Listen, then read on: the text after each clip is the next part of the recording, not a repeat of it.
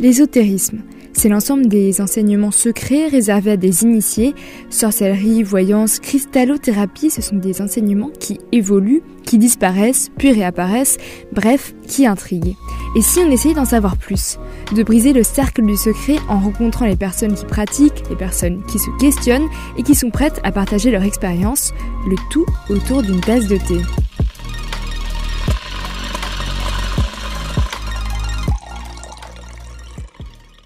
Voir, entendre, sentir les fantômes, c'est ce dont témoignent les médiums.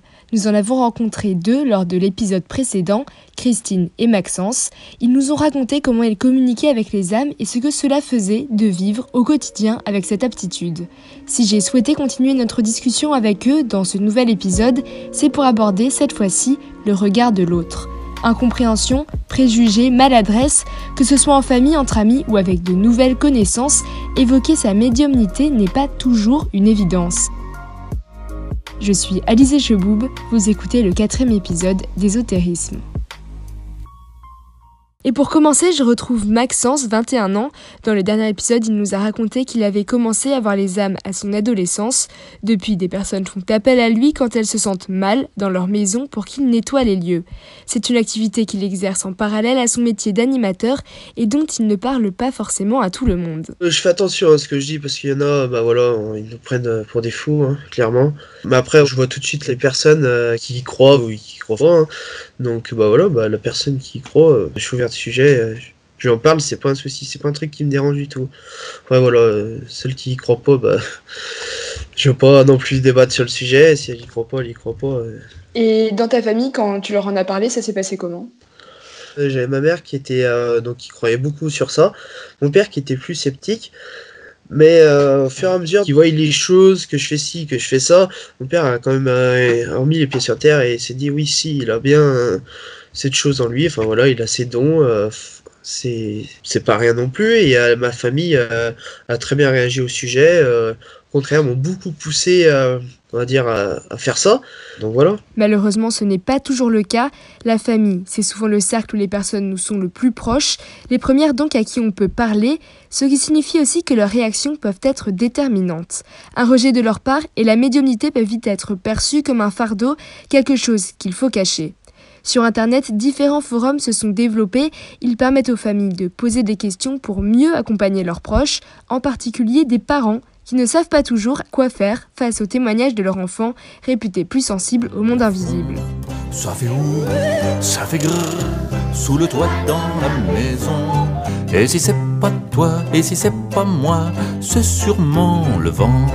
Ou bien la souris qui a mordu le chat, mais sûrement pas un fantôme. D'après ce qu'on m'a dit, ça n'existe pas, les fans, les fantômes. Les enfants voient plus les choses que nous, hein. c'est pas des, conneries on va dire, mais euh, voilà, donc faut pas y prendre à la rigolade les parents. Si l'enfant se sent mal, euh, s'il vous dit qu'il voit ça, c'est qu'il le voit, donc euh, faut y faire attention, se protéger, aller voir, bon bah oui, médium, et puis bah voilà, il vous dira si lui il faut rester dans la maison ou pas, et les conseils qu'il va vous donner sont très bons à prendre et euh, c'est pas de la rigolade. Et avoir été prise au sérieux dès son plus jeune âge, ça a été déterminant pour Christine. Elle peut entendre et communiquer avec les âmes et il lui arrive également de les voir. Quand elle était petite, elle pensait que c'était ça, être normal. Comment est-ce que tu t'es rendu compte euh, que tu avais cette faculté? Enfin, Je m'en suis rendu compte, euh, c'est juste que je me suis rendu compte que les autres l'avaient pas. C'est l'inverse. depuis mon enfance, depuis toujours. Et j'ai eu la chance d'avoir une chouette maman qui, euh, quand j'étais gamine, euh, je lui disais des choses. J'ai vu un tel, j'ai vu un tel. Il y a des gens dans ma chambre euh, qui me disaient pas Oh, tu te racontes des idées. oh, mais il n'y a personne dans ta chambre. Elle disait Ah, Christine, elle ressent des choses.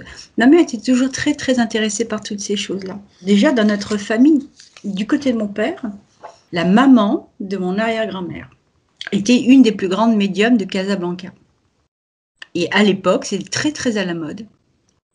Euh, il y avait un centre, une adresse, on pouvait aller, et tous les plus grands médiums du coin y étaient et donnaient quelques heures bénévoles par semaine pour les gens. Voilà. Et euh, sinon, elle, ne pratiquait pas ça, elle avait son métier. Mais voilà, elle donnait un peu comme quand on, voilà, on fait du bénévolat dans un centre, ben elle faisait. Et en fait, elle est extrêmement douée. Ça a sauté des générations. Donc moi, enfant, quand je racontais des choses euh, qui pourraient sembler, euh, entre guillemets, bizarres, ben, personne n'était... Euh, Qu'est-ce que c'est que cette chose? Presque comme si c'était coutumier. Voilà. Donc, enfant, je voyais des choses, j'entendais. Pourquoi il nous fait chute? On s'en fiche. Je crois qu'on devrait l'écouter et se taire. Chut. Quand vous êtes un enfant, euh, tout est normal. hein. Tout est normal. Par la suite, ça s'est développé parce que je ne l'ai jamais lâché. Ça ne m'handicape pas la vie. hein. Ça ne m'handicape pas du tout la vie. Au contraire. hein. J'ai jamais l'impression d'être fatiguée. Voilà. Donc, ce qui fait que je l'ai toujours conservé, ce truc. Et justement, est-ce que quand on a parlé à certaines personnes, il y a des personnes qui ont mal réagi ou qui, je sais pas, qui t'ont dit, euh, c'est totalement faux ce que tu ressens, ce genre de choses? Euh, jamais. Justement, c'est ça qui m'a aussi euh, renforcé ma confiance, c'est que je n'ai jamais eu dire ce que tu racontes est une bêtise. Une fois, une fois, je cherche mon papa à l'hôpital. Je devais le ramener à la maison suite à un souci de santé.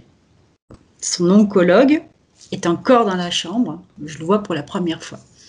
Je lui serre la main, mon père me présente, ma fille, elle vient me chercher. Et puis, il finissait les dernières recommandations, bien sûr. Et au moment où il me serre la main, je lui dis Est-ce que ça va mieux, votre dos? Mon père, et c'est ça qui m'a le plus fait de la peine, je pense. Mon père fait Oh non il, Je sais pas pourquoi, il court vers la fenêtre, comme pour dire Je la connais pas, je la connais pas. Et le médecin qui me regarde, il me dit Comment vous savez que j'ai mal au dos Alors qu'il n'avait pas bougé? Alors j'ai dit le, Je sais pas si c'est important le comment, mais en tout cas, euh, ça fait quand même un moment que vous avez mal au dos.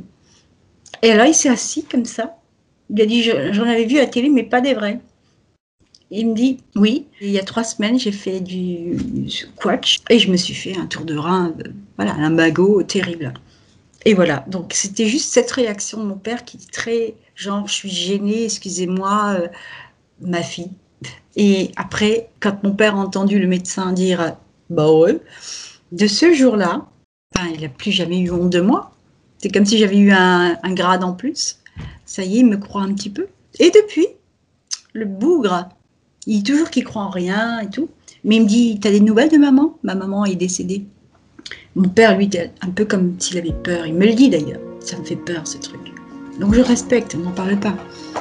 Mais à la demande, au cas où il me demande, je réponds comme si, passe-moi le sel. Pendant cette discussion avec Christine, je me suis interrogée sur mes propres perceptions. Moi aussi, j'ai l'impression d'avoir une intuition particulièrement aiguisée. Il y a des lieux, des personnes que j'apprécie immédiatement, d'autres que je ne sens pas. Et je me suis souvenu aussi que dans ma famille, il y avait des antécédents.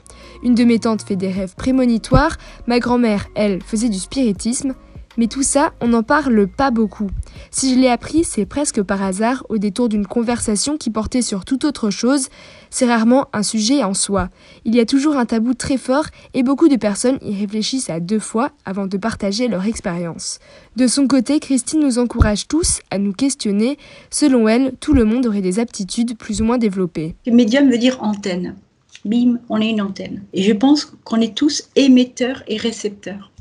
Tous. Vous allez dans une soirée, vous connaissez pas forcément tout le monde, il y a des gens qui passent d'instinct, vous avez envie d'en savoir plus. Et puis d'autres, oh là là, je le sens pas. Vous, je sais pas, il ou elle dégage quelque chose que non, j'ai pas envie d'en savoir plus. Et bien ça, pour moi, c'est une antenne. Après, on le développe. Euh, je pense qu'on a tous ça en nous. Et la différence qu'entre vous et moi, eh bien, c'est la confiance en soi, peut-être. C'est ce que je me raconte n'est pas une bêtise. Et puis, petit à petit, avec les années, à force d'entendre, mais oui, mais, mais tu as raison, mais ce que tu me dis, c'est complètement ça. Et puis, petit à petit, on se rend compte euh, que, ben, ah bon, ben, ce que je me raconte, euh, ben, c'est pas des bêtises. Les enfants, déjà, sont très intuitifs.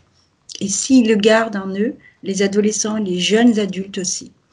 C'est en vieillissant, quand on est dans le conceptuel, quand on.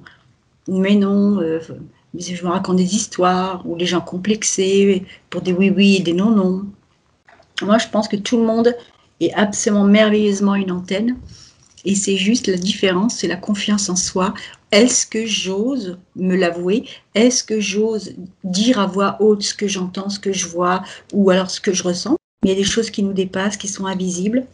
On a beaucoup plus de réponses dans l'invisible que dans le visible. On voit même pas bien 10 euh, sur 10. On voit même pas ce qui est derrière le mur quand on, fait juste confiance à la, forme. Et puis, euh, pour chacun d'entre nous, je pense qu'on devrait arrêter de perdre du temps à, ne pas se faire confiance, en, croyant qu'on est juste une erreur de scénario sur la planète. Hein, euh, genre, mais je suis à côté de la plaque, je ne sais pas assez, je suis trop ceci, je suis pas assez cela. Moi, c'est la confiance qui a permis que je puisse être qui je suis, que ça convienne ou pas, en toute bienveillance. Et d'ailleurs, pour booster votre confiance en vous et votre courage, je vous propose une infusion au thym. Cette plante odorante est également connue pour calmer les maux de gorge et aider à bien dormir. Et c'est déjà la fin de cet épisode. Un grand merci à Maxence et Christine pour nous avoir livré leurs témoignages. Je vous invite à nous suivre sur Instagram ou Facebook.